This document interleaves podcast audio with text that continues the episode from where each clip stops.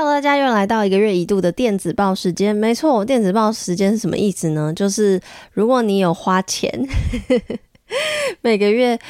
有一点余裕，贡献一点金钱给我的话呢，嗯，我就会每个月寄一份电子报给你。这份电子报呢，会有我这个月的月记，然后上个月的节目回顾，然后还包括这个月我去了哪里，做了什么，吃了什么，看了什么，主要是看了什么，因为看了什么我比较会有不同的感触。然后呃，会有下个月的节目预告。然后我觉得就是真的是有余裕再订阅我就好。然后如果想要订阅我的话，那个下方资讯栏都可以再看看。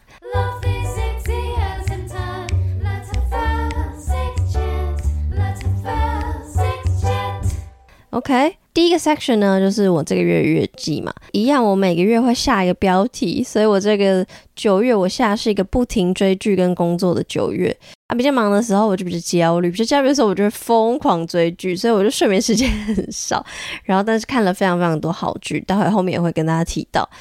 再来就是呢，上个月的节目跟社群回顾。九月的集数都很 lay back，意思是什么？意思是呢，我有一个是谈四月份出的书，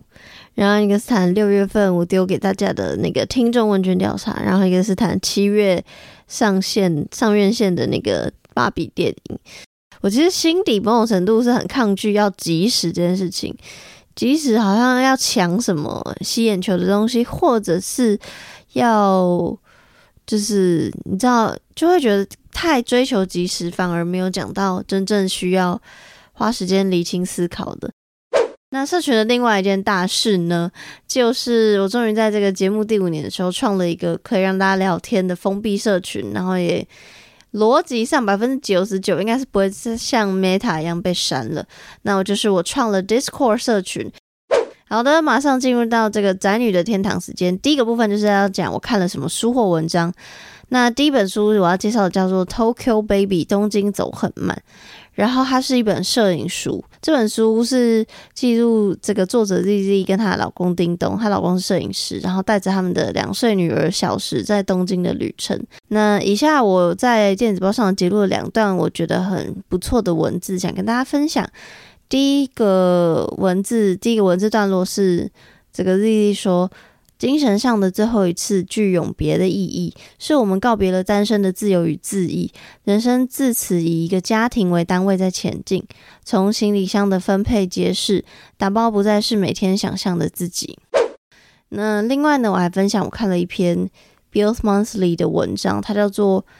不想要每次谈论台语都好像要修台》，专访台南美亚。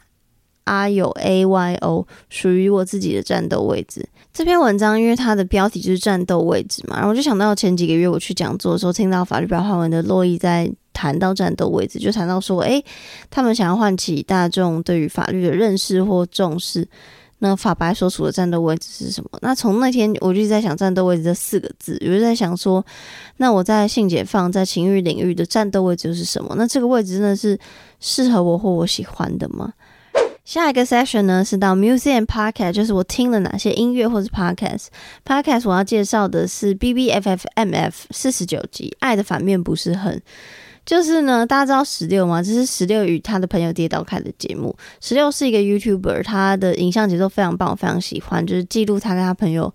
有趣，可以有人可能会觉得无聊，但是非常荒唐的时光。然后。虽然 Podcast B B F F M F 我没有每集都收听，但这一集是他们的两周年特辑，真的很棒，我听了三次。然后特别是十六讲很多创作的事情，我非常呃很有感吧，因为他很喜欢记录快乐，就光看他影片就知道，他就是讲一就是没有什么重点，就是就是在讲他跟他朋友怎么怎么玩游戏或是过日子的。然后也讨论很多，因为嗯，迪奥凯比较负责。可能我猜想他可能比较负责，就是 podcast 的一些经营、社群经营，所以他就说他开始剪了一些那个 podcast 的小短片放在 Instagram 上面，然后他就去观察说，哦，其他这个小短片做得很好，都是一些心灵成长的，比较相对有意义的内容。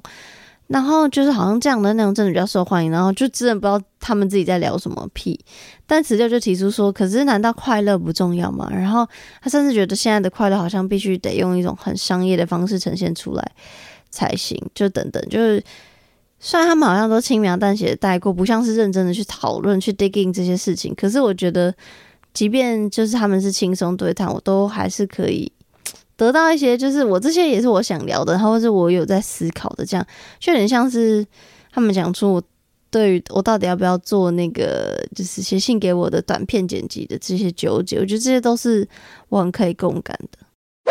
宅女的天堂的最后一个部分呢，就是这个电影跟影集的啊。我没有什么没有什么看电影，但我看了很多影集，我真是报复性追剧。第一个呢就是《航海王》，没错，在 Netflix 上架的真人版本《航海王》好好看呢。我虽然不敢说自己是《航海王》铁粉，但我大学时期大概有半年时间就疯狂追《航海王》的动画，所以我是也跟他有一点感情在的。那我当然会担心，因为通常漫改就是会很可怕。但是因为这是有这个尾田老师尾田荣一郎的监制，所以呢，就是呃，我觉得大家可以放心收看，并没有被改得乱七八糟。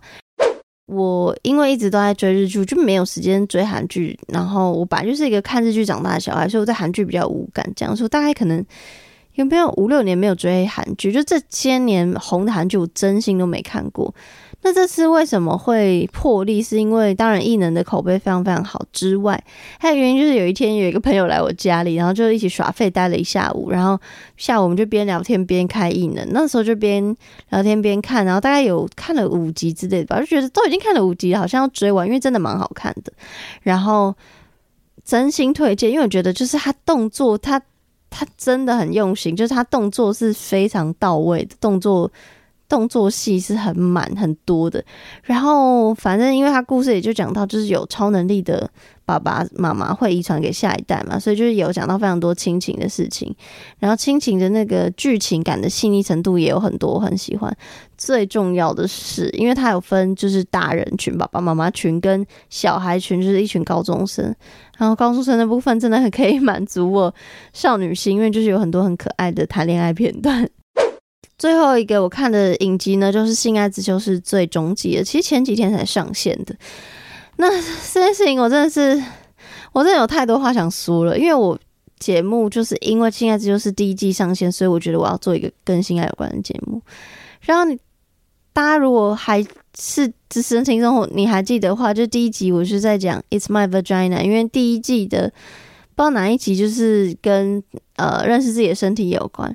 然后就会想到那时候的我，对于性知识是多么的不懂，对于自己是多么的不了解。到现在最终季了，然后节目第五年了，我觉得就是现在就是对我来说意义非常重大。然后我就觉得哈，他都要完结篇的很不舍。最后就是一些小 murmur 跟感谢的话吧，就是九月的时候延续八月，就是也办了小聚。那这场承诺与不忠的讨论小聚。嗯，一开始就是因为报名不如期，我很焦虑。但后来就是有有人数有达标，但重点不是这些，重点是我就是有听取大家的意见，然后形式上改了不少，然后整体大家的热络程度啊、参与程度啊，那个现场的 vibe 是我觉得比上次试运营好很多，甚至我可以说是成功很多的，所以我真的真的。当下办完，我就是觉得，虽然就是社交心累，但是我会觉得心是很满足的，非常快乐。所以我真的觉得可以在这个实体活动上见到大家，而且是可以大跟大家深聊，我觉得是一件非常非常开心的事情。那这个月的电子报就差不多到这边，祝大家中秋节快乐啊！虽然听到这个时候中秋已经过了，上班加油。总之，love you guys，拜拜。